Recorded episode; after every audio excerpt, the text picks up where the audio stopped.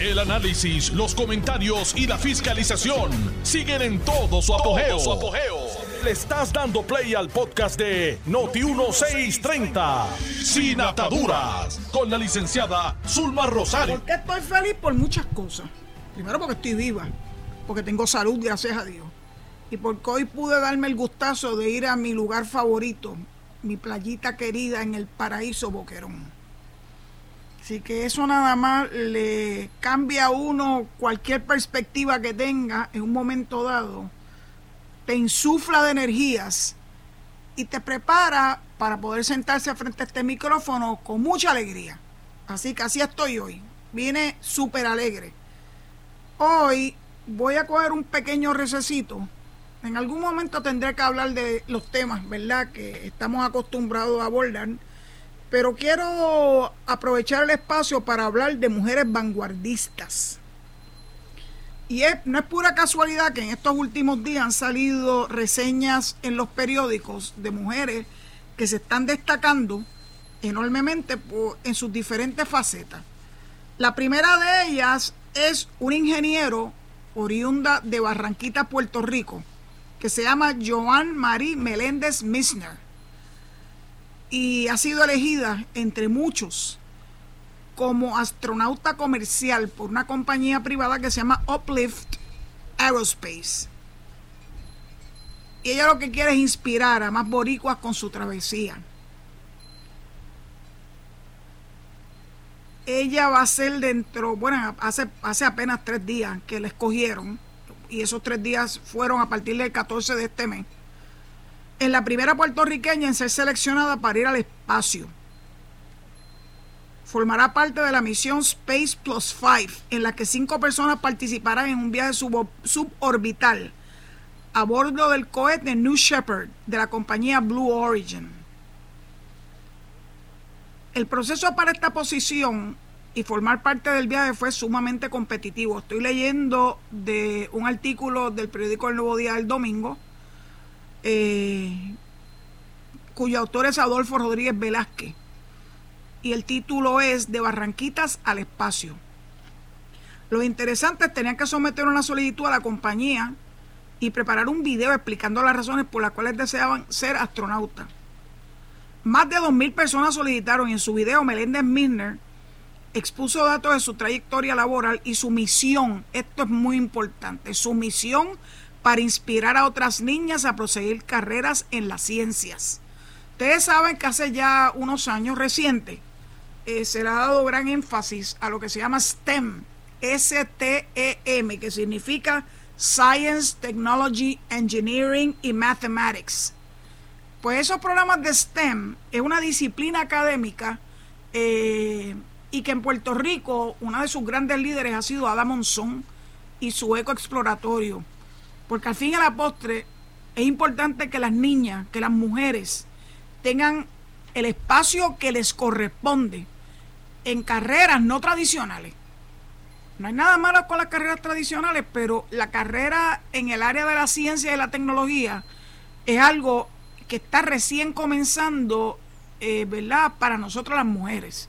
Yo nunca fui científica, nunca fui matemática, así que aun cuando estuviese ocurrido en mi niñez, yo les garantizo que no iba a estar entre las personas, entre las niñas que iba a buscar este tipo de, pues, de, de, disciplina académica.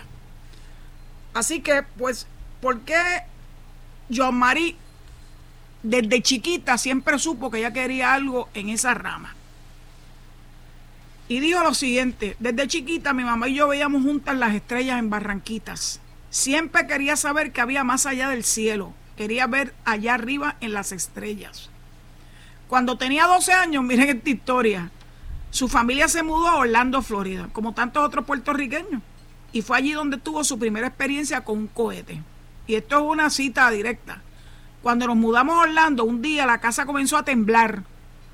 Mi mamá pensaba que era un terremoto y estuvimos en un closet por 30 minutos escondida. Cuando salimos y prendimos el televisor era que habían llegado unos astronautas. Dijo sobre el suceso que marcó su vida. Al ingresar a la Universidad Meléndez estaba decidida a estudiar medicina, pero mientras hacía voluntariado en una sala de emergencia vio sangre y se desmayó. Ay, Dios mío, esa es la historia de muchos. Una cosa es que tú quieras ser médico y otra cosa es que tú estés dispuesto y que tengas, ¿verdad?, la tolerancia para poder sangre, porque el que estudia medicina, de una forma u otra, siempre va a haber sangre. Así que ella se desmayó y los profesores le dijeron, si tu pasión es el espacio, encamínate por ahí. Así que decidió continuar estudios en ingeniería, donde estudió química y ingeniería química de University of Maryland. Here we go, Maryland. Esa es mi segunda patria, ustedes lo saben. Y en Towson State University, que es Maryland también. Tiene una maestría en ingeniería de sistemas de Naval Postgraduate School. Y sus primeros trabajos fueron con aviones, entre ellos con la Marina de los Estados Unidos, donde analizaba biocombustibles. Al tiempo comenzó a laborar con Blue Origin y sus cohetes, entre ellos el New Shepard. Su sueño era llegar a la NASA. Luego de 14 solicitudes, mucha perseverancia y buena actitud, le ofrecieron un puesto en la agencia. Hoy por hoy trabaja directamente en el lanzamiento de cohetes y uno de sus últimos proyectos fue con una nave experimental para cambiar la ruta de asteroides, miren esto, que pudieran amenazar la Tierra. ¡Wow!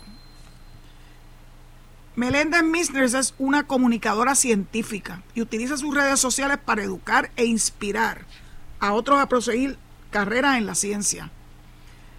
Su seudónimo en las redes sociales es Your Female Engineer y tiene 51 mil seguidores en Instagram y 43 mil en TikTok. Así que búsquenla en las redes sociales Your Female Engineer para poder este, conocer un poco más de la aventura de la barranquiteña Joan Marie Meléndez Misner. Pero las puertorriqueñas se siguen destacando. Miren esta otra.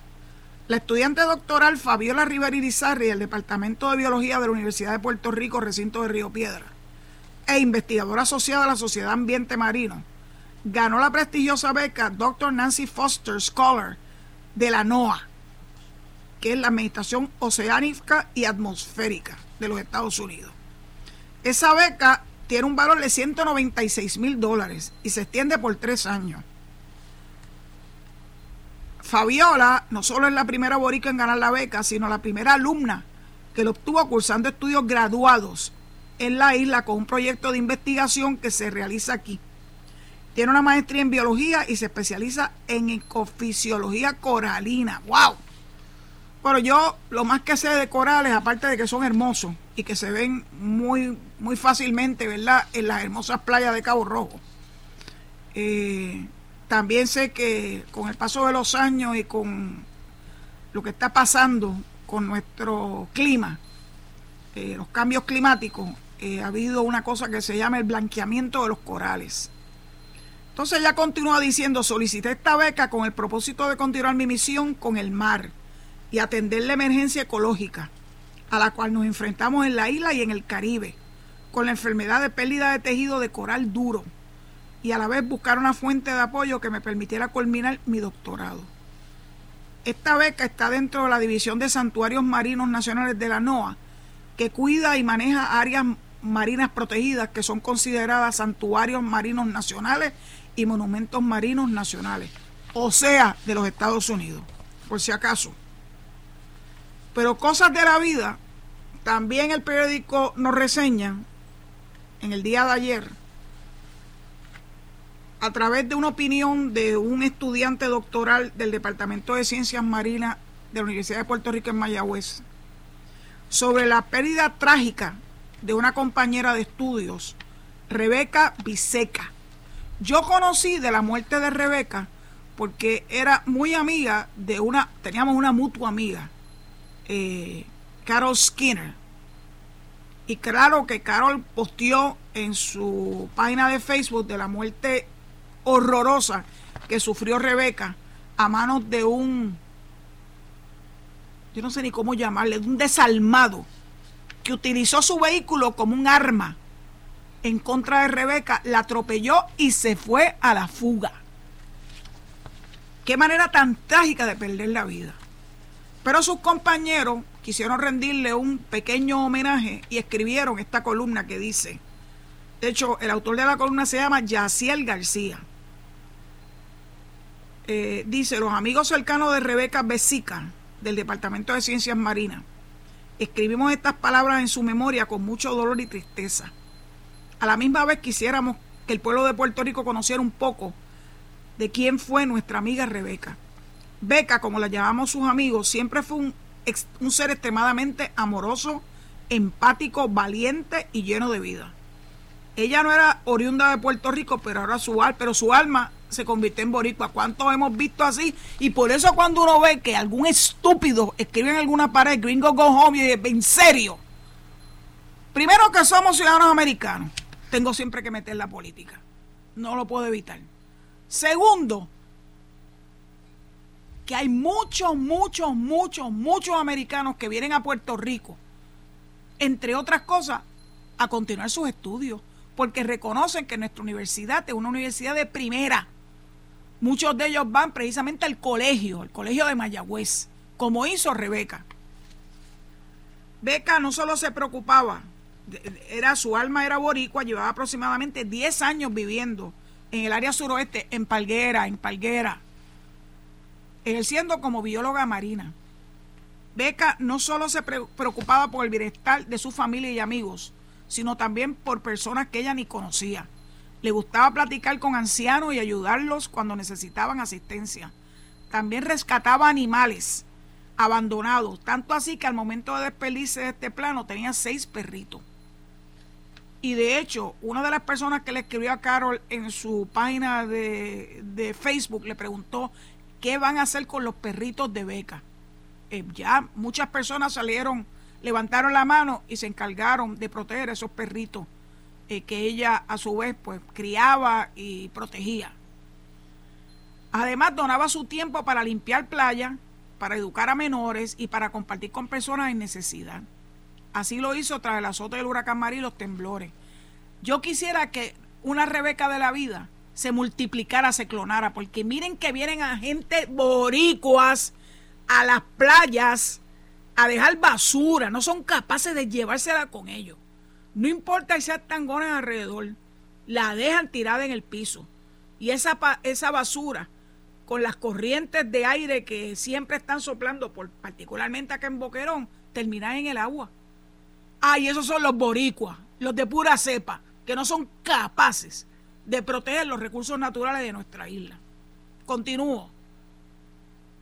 En el ámbito personal, profesional, Rebeca era una persona muy motivada y se aferró fuertemente a sus creencias, estaba dedicada a sus pasiones, su amor por los animales, por el océano y por el bienestar de cualquier persona que conocía.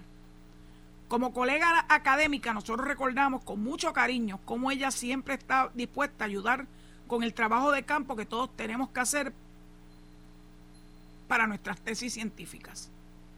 Pasamos muchas madrugadas y horas submarinas cazando y contando peces león le encantaba estar en el agua. By the way, el pez león eh, no es precisamente lo mejor que hay porque le hace daño a otros peces, pero dicen que es muy bueno comerlo. Así que se ha convertido el pez león en una, en una aventura gastronómica, porque dicen que su carne es muy, muy deliciosa. No me extrañaría que Rebeca fuera una de esas que estaba promoviendo que el pez león sacarlo de las aguas y poderlo utilizar para la alimentación. Le encantaba estar en el agua y siempre con una gran sonrisa. Beca buscaba formas especiales de demostrar su cariño a las personas que le importaban e incluso planificaba detalles con mucha anticipación. También era bromista. Podía apreciar una buena broma incluso a sus expensas. Sabía cómo atenuar el estado de ánimo en situaciones tensas y nos mostró cómo disfrutar realmente la vida viviendo en el presente, compartiendo, no solo existiendo. No encontramos las palabras necesarias para describirla. Su pérdida es una pesadilla. Todos en Ciencias Marinas estamos destrozados. Sentimos que su vida fue arrebatada injustamente, demasiado pronto.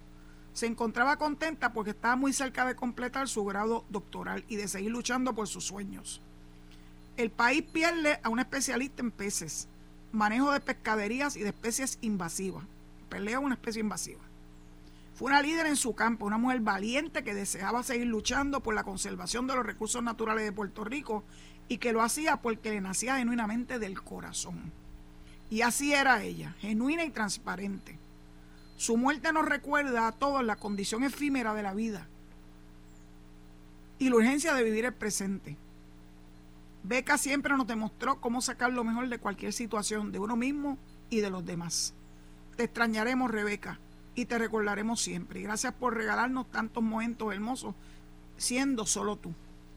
Qué hermoso homenaje, ¿verdad?, de sus compañeros en Ciencias Marinas, Ciencias Marinas en el recinto de Mayagüez, o sea, el colegio, siempre colegio. Mi relación con los estudiantes de Ciencias Marinas, uy, se retrotrae a mis estudios de Derecho. Se extrañarán que tiene Zulma que ver Ciencias Marinas con el Derecho. Bueno, porque el querido hermano de una gran amiga, eh, eso era lo que estaba estudiando, así que cuando nos conocimos, eh, nos acompañaba a los campings, un ser humano extraordinario, que desde que yo lo conocí vivía en Palguera. Isma, Isma Ramos Soler, su hermana, Soncire, una gran amiga, que lamentablemente falleció demasiado joven, mientras era juez en el Tribunal Superior de Ponce. Desde que íbamos juntos a los campings, Isma nos enseñaba lo que él estudiaba. Y claro, íbamos a la playa, a la playa de Añasco, que no es precisamente una de las playas más lindas, pero nos permitían hacer camping en ella. Al principio teníamos que buscar toda una salta de, estoy hablando de la década de 70, ¿eh? por si acaso, una salta de permiso y posteriormente el entonces administrador del balneario, que ya no está con nosotros, de ese balneario, del de Añasco, ya nos conocía tanto y tanto que nos permitía entrar. Y fue una cosa e, e, extraordinario, extraordinario. Me está diciendo el zombie que se escucha el abanico zombie, yo no puedo apagarlo.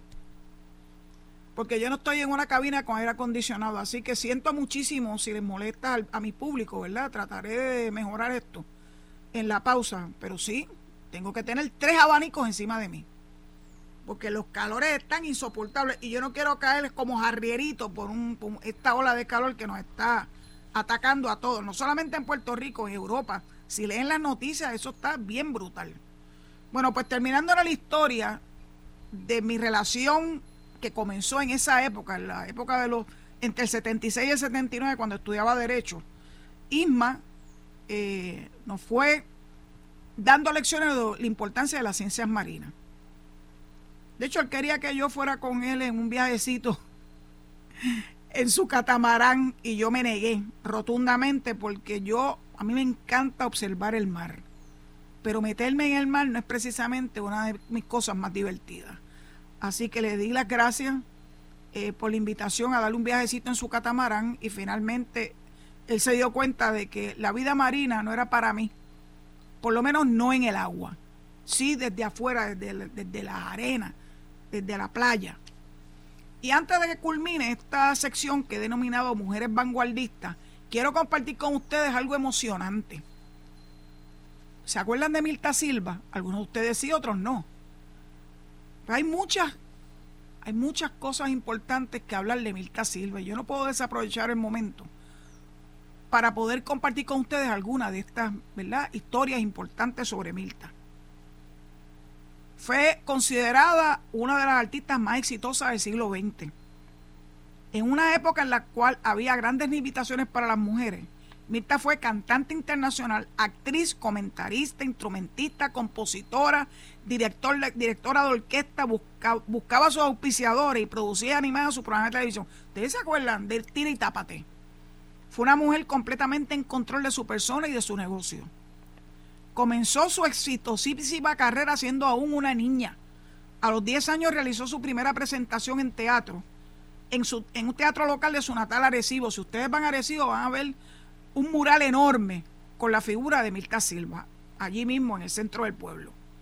Durante la década del 1930, siendo aún adolescente, viajó junto a, su familia a Nueva York y trabajó en producciones musicales en los teatros hispanos locales y en la radio. Su talento llamó la atención de la empresa disquera RCA Víctor, con la cual firmó contrato. En 1939, cuando Milta Silva tenía apenas 16 años, conoció al gran compositor Rafael Hernández, quien quedó cautivado con la voz y la presencia del adolescente y le integró a su conjunto, el Grupo Victoria. Con el exitoso conjunto viajó por Puerto Rico y otros países de la América Latina y ese mismo año le ofrecieron un contrato para presentarse en La Habana, Cuba. De hecho, los cubanos pensaban que Mirta era cubana. Mirta fue la primera mujer timbalera inscrita en la Federación de Músicos de los Estados Unidos. Fue percusionista de primera clase, ejecutando las maracas, la tumbadora, la recordamos mucho con las maracas, la tumbadora, el bongo, las claves y los timbales. Lo que eso está de moda ser mujer percusionista, pues miren, Mirta Silva le abrió las puertas y le abrió las posibilidades a todas estas mujeres que ahora se están destacando como conguera y como percusionista. Esa fue la que comenzó todo. Bueno, dicho eso, pues quiero irme a la pausa para ver si puedo bregar con los de los abanicos, eh, pero no lo puedo, no lo puedo, no lo puedo apagar, zombie querido, por Dios, me muero aquí de calor. Bueno, pues dicho eso, pongo el micrófono en tus manos, que yo sé que son manos amorosas, eh, y nos vamos a la pausa y les ruego que se queden en sintonía porque tengo todavía mucha información que compartir con ustedes. Muchas gracias. Estás escuchando el podcast de Sin Atadura. Sin Atadura. Con la licenciada Zulma Rosario. Por Noti1630. Noti1. Aquí estoy esperanzada en que el ruido de los abanicos eh, no tengan ¿verdad? un efecto negativo sobre el control de calidad de esta transmisión, que uno de mis eh, leales, porque ese sí que es leal, eh, escucha, me dice que no, que él no, él no oye nada, no sé. Apagué uno por si acaso, zombie, vamos a ver si la cosa mejora. Quiero ahora hablarles de que de una de mis grandes pasiones, Cabo Rojo.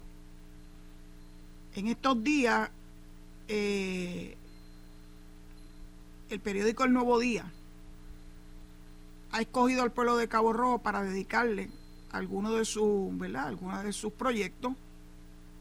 Dice zombie que se oye mejor, así que ya sé cuál era el, el culpable de las penas mías, pero está bien, eh, el tiempo pasa bien rápido. Gracias, zombie.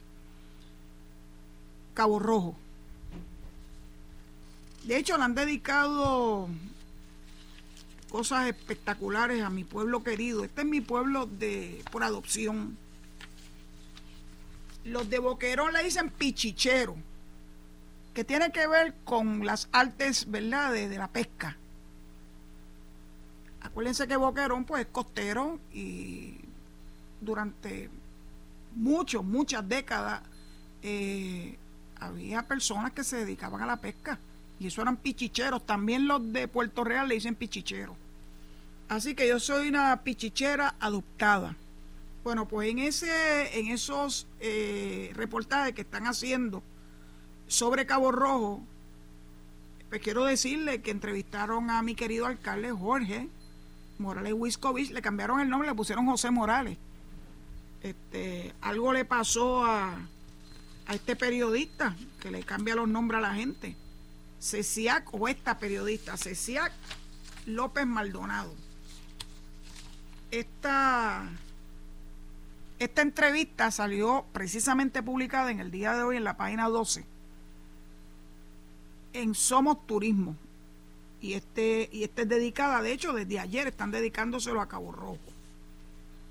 En esta entrevista al alcalde Jorge Morales Wiscovich, que llegó a virar patas arriba a un pueblo que estaba alicaído, sucio, con poca ilusión, siendo la capital del turismo de Puerto Rico.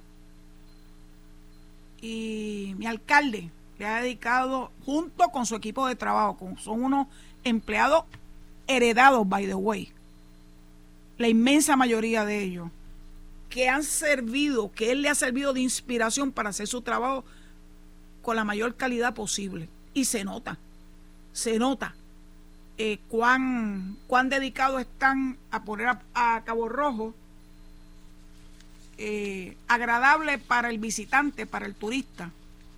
Y todo lo que falta, ¿verdad? Porque todo el mundo, siempre hay alguien que, se queja. Yo veo la página de Facebook del municipio y es importante mantener esa comunicación con el pueblo y se les dice en qué barrio están haciendo qué trabajo, particularmente de limpieza y asfaltado, recogido de escombros. Escombros que tira la gente, by the way. Esos escombros no nacieron ahí. Y esos mismos que tiran basura y tiran escombros no son capaces de llevarlo al vertedero de Cabo Rojo, que tampoco es que esté tan lejos. Claro, no quieren posiblemente pagar por el depósito de esa basura, así que prefieren afear y poner en riesgo la sanidad de nuestro pueblo de Cabo Rojo y recae entonces la responsabilidad sobre el municipio. Así somos los boricuas. Como ahorita hablé de, de Rebeca, la gringa que vino a Puerto Rico a dar lo mejor de sí y a recoger los desperdicios que dejan los boricuas en las playas. Oiga, yo se lo digo porque yo los veo. Cuando yo caminaba todos los días por la playa, bueno, llegó un momento donde yo llevaba una bolsa. Y no era porque no hubiera receptáculos para la basura. Era porque les daba la gana de dejarlo tirado, así de puerco. Así que yo sé de lo que estoy hablando. Tenemos una deuda de gratitud con Rebeca, que sin ser puertorriqueña, nacida y criada en Puerto Rico, se dedicó a darle amor a nuestra tierra. Bueno, pues nuestro alcalde le da mucho amor a Cabo Rojo. Y quiero compartir con ustedes algunas de las viñetas de esta entrevista que hizo Ceciac López Maldonado para el periódico El Nuevo Día de hoy en la página 12. El titular dice, quiere cruceros en sus costas. El 60% de los ingresos municipales en Cabo Rojo provienen del turismo. Así lo estableció nuestro alcalde Jorge Morales Wiscovich. Por ende, él quiere centrarse en estrategias y alianzas para continuar el crecimiento de ese sector y no depender, oigan, no depender de préstamos para mantener la economía del pueblo y dar paso al desarrollo de proyectos. Esa es la ruta correcta para la evolución positiva de nuestro Cabo Rojo querido. Él busca convertir a Cabo Rojo en un, en un destino para la llegada de pequeños cruceros de lujo como el Sea Dream 2 de la compañía Sea Dream Jack Club con capacidad para 110 pasajeros y que atracó en febrero en Cabo Rojo. Fue un exitazo. Un exitazo.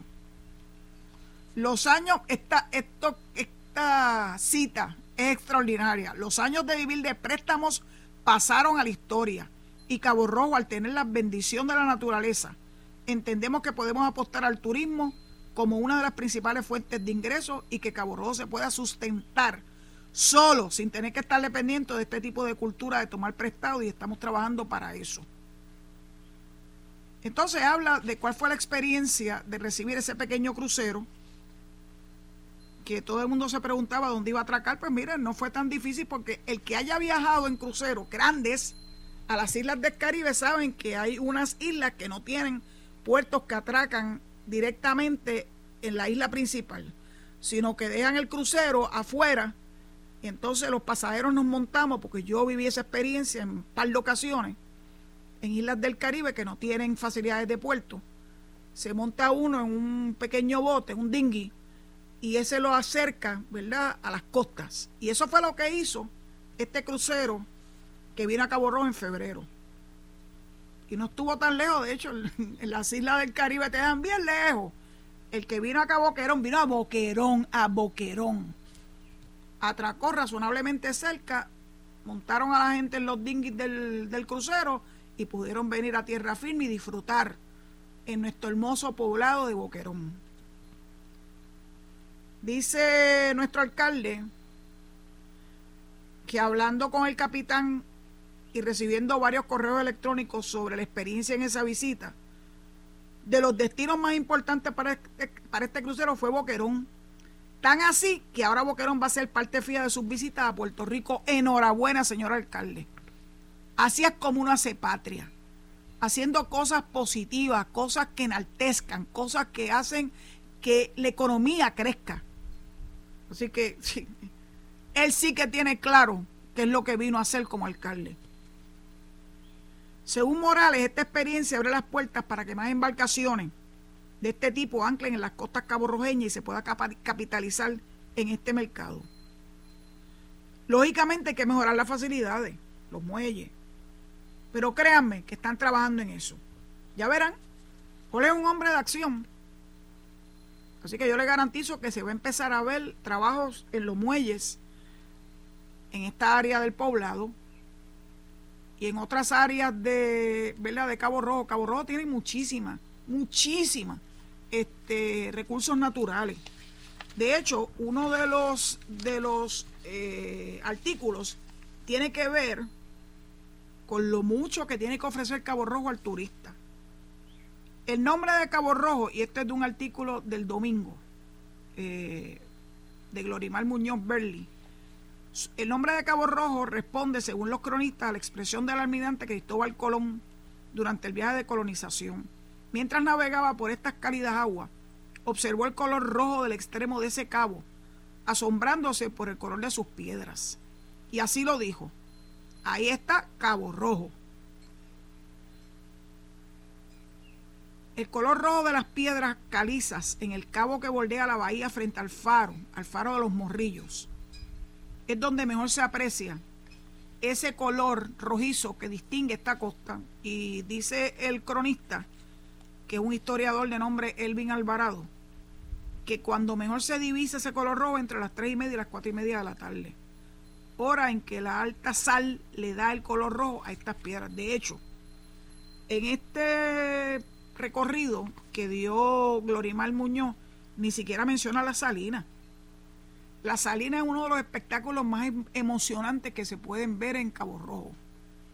Cuando tú te diriges hacia precisamente el faro de los morrillos, tienes que pasar por el lado de la salina y ver esos montículos hermosos, blancos como la nieve, de sal cosechada en las salinas de Cabo Rojo.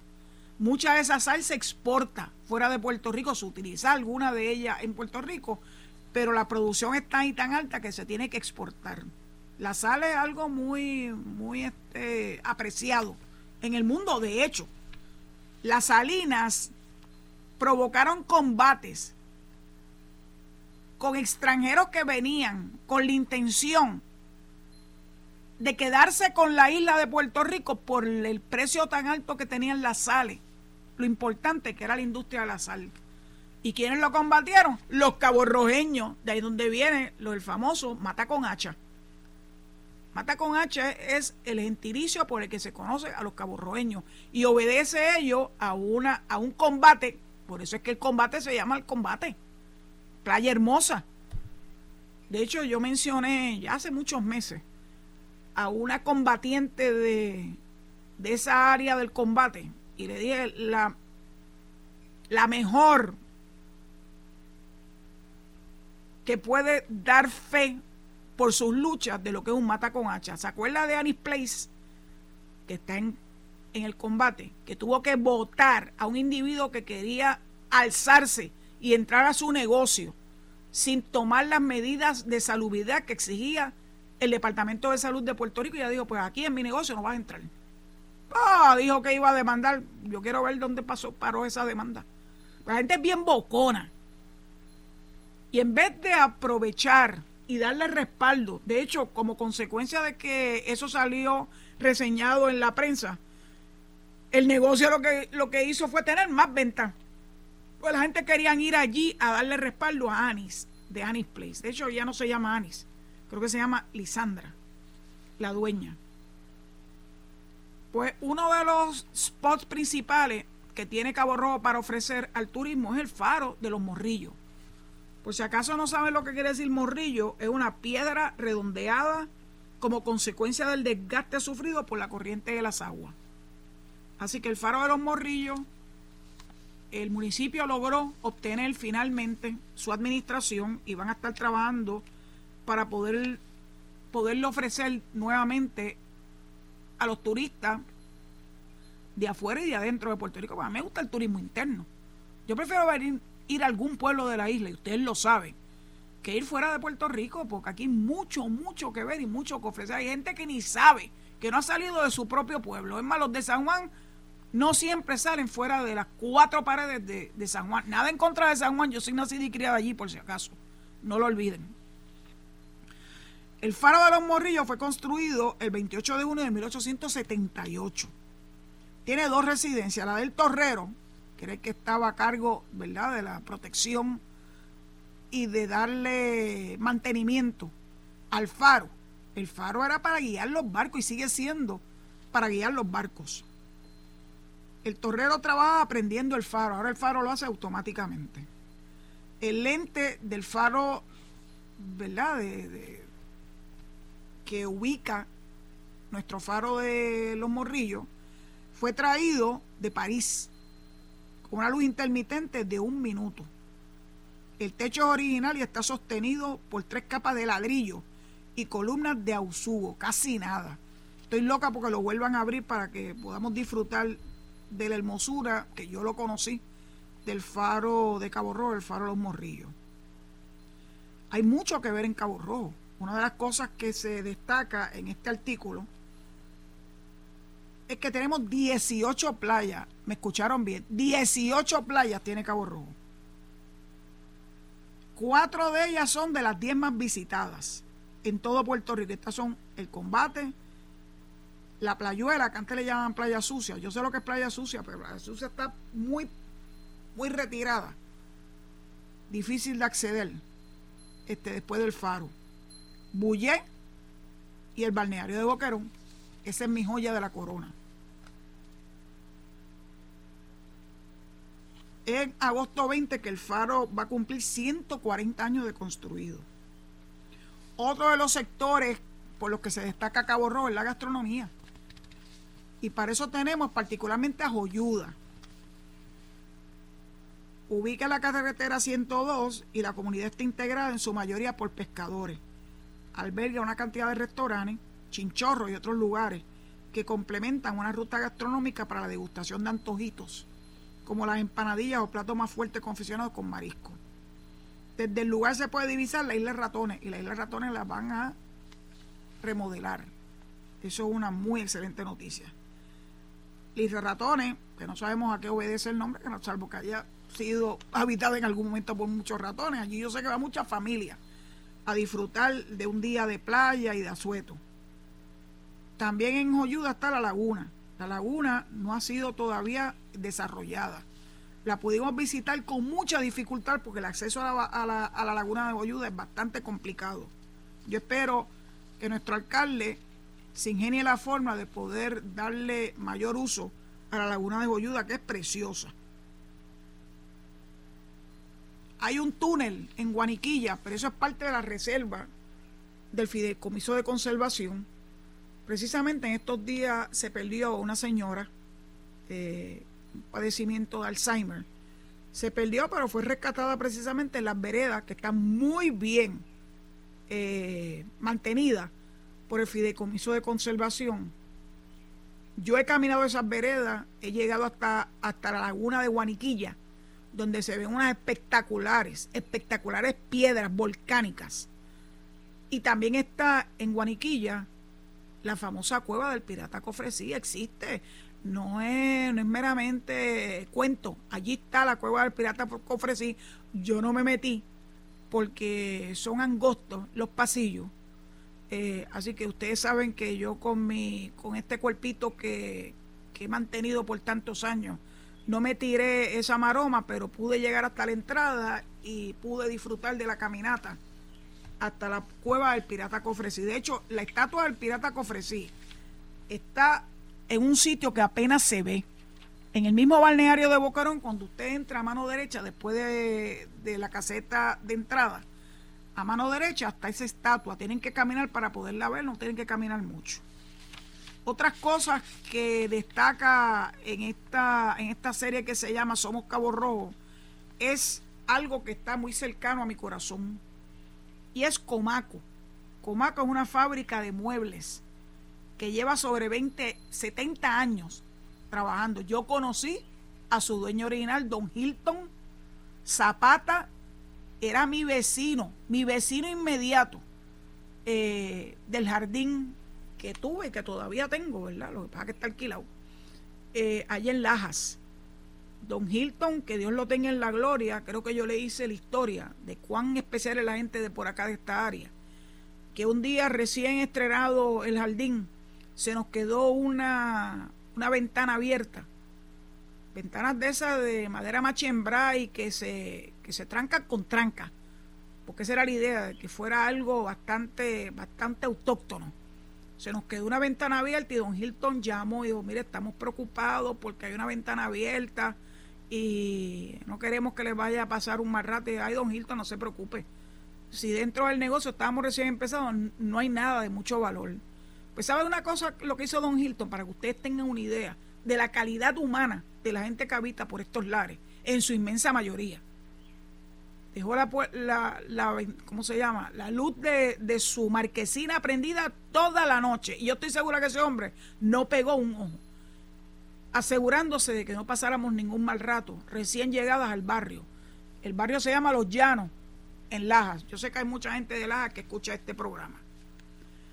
Pues su hijo Edson ha mantenido eh, el negocio familiar y se dedica a construir muebles de forma artesanal, a mano, escogiendo las maderas. Y describe lo que es el día a día de la fabricación de estos muebles. La madera llega, yo cojo las medidas del mueble que pidieron, se saca en bruto la madera y se corta a lo largo, luego de cepillarla se endereza, después se corta en esa mesa que está allí, la señala, y lleva otra cepillada y luego se va cortando para ir empatando y haciendo el mueble. Poco a poco vienen los detalles de las líneas y los diseños. Son unos muebles preciosos, verdaderamente preciosos.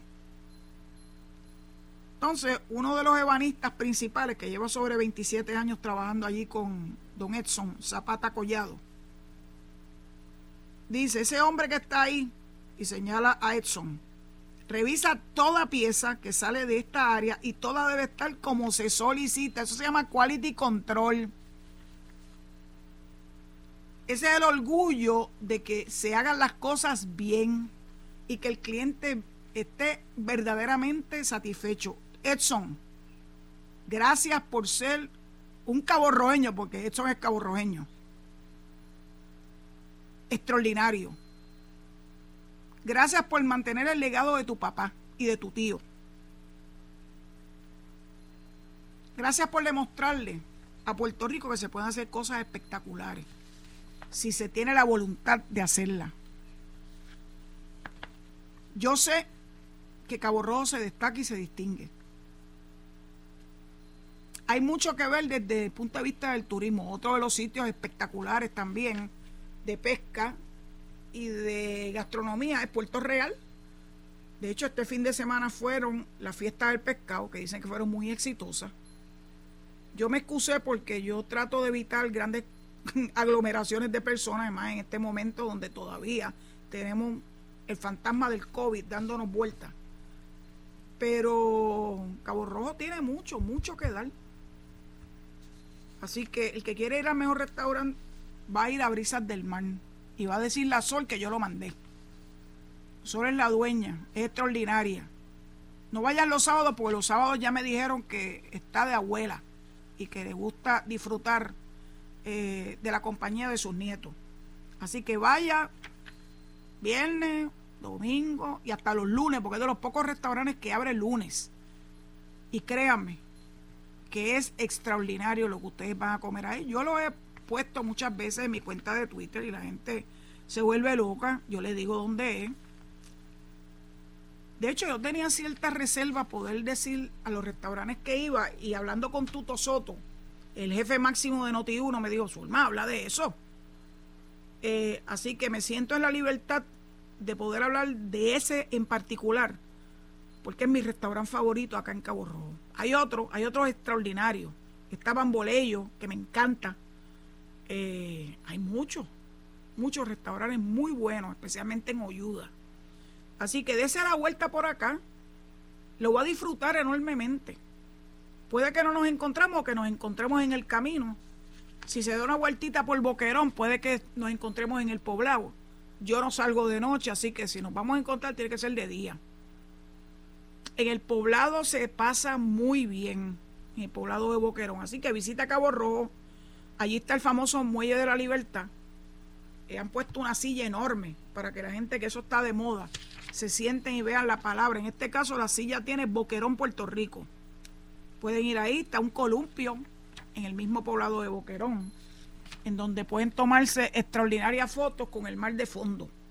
Bueno, dicho todo esto, creo que el programa de hoy ha sido bastante distinto a lo que estamos acostumbrados, pero ya mañana volvemos otra vez a lo que más nos gusta, porque mira que este, esta bendita isla lo que le gusta es la política. Bueno, dicho eso, entrego los micrófonos zombie. Espero que me haya portado mejor con el issue de los abanicos. Estoy aquí sudando la patria. Eh, pero no se preocupen que yo me yo ahora me tomo un buen vaso con agua con mucho hielo y recompenso este lo mucho que he sudado en la tarde de hoy. Sudando la patria. Será hasta mañana si Dios lo permite pidiéndole que se queden en sintonía con Noti1 para que escuchen el análisis de nuestros amigos Enrique Quique Cruz y Luis Enrique Falú. Hasta mañana a las 4 de la tarde si Dios así lo permite. Pórtense bien. Esto fue el podcast de Noti1630, sin ataduras, con la licenciada Zulma Rosario. Dale play a tu podcast favorito a través de Apple Podcasts, Spotify, Google Podcasts, Stitcher y notiuno.com.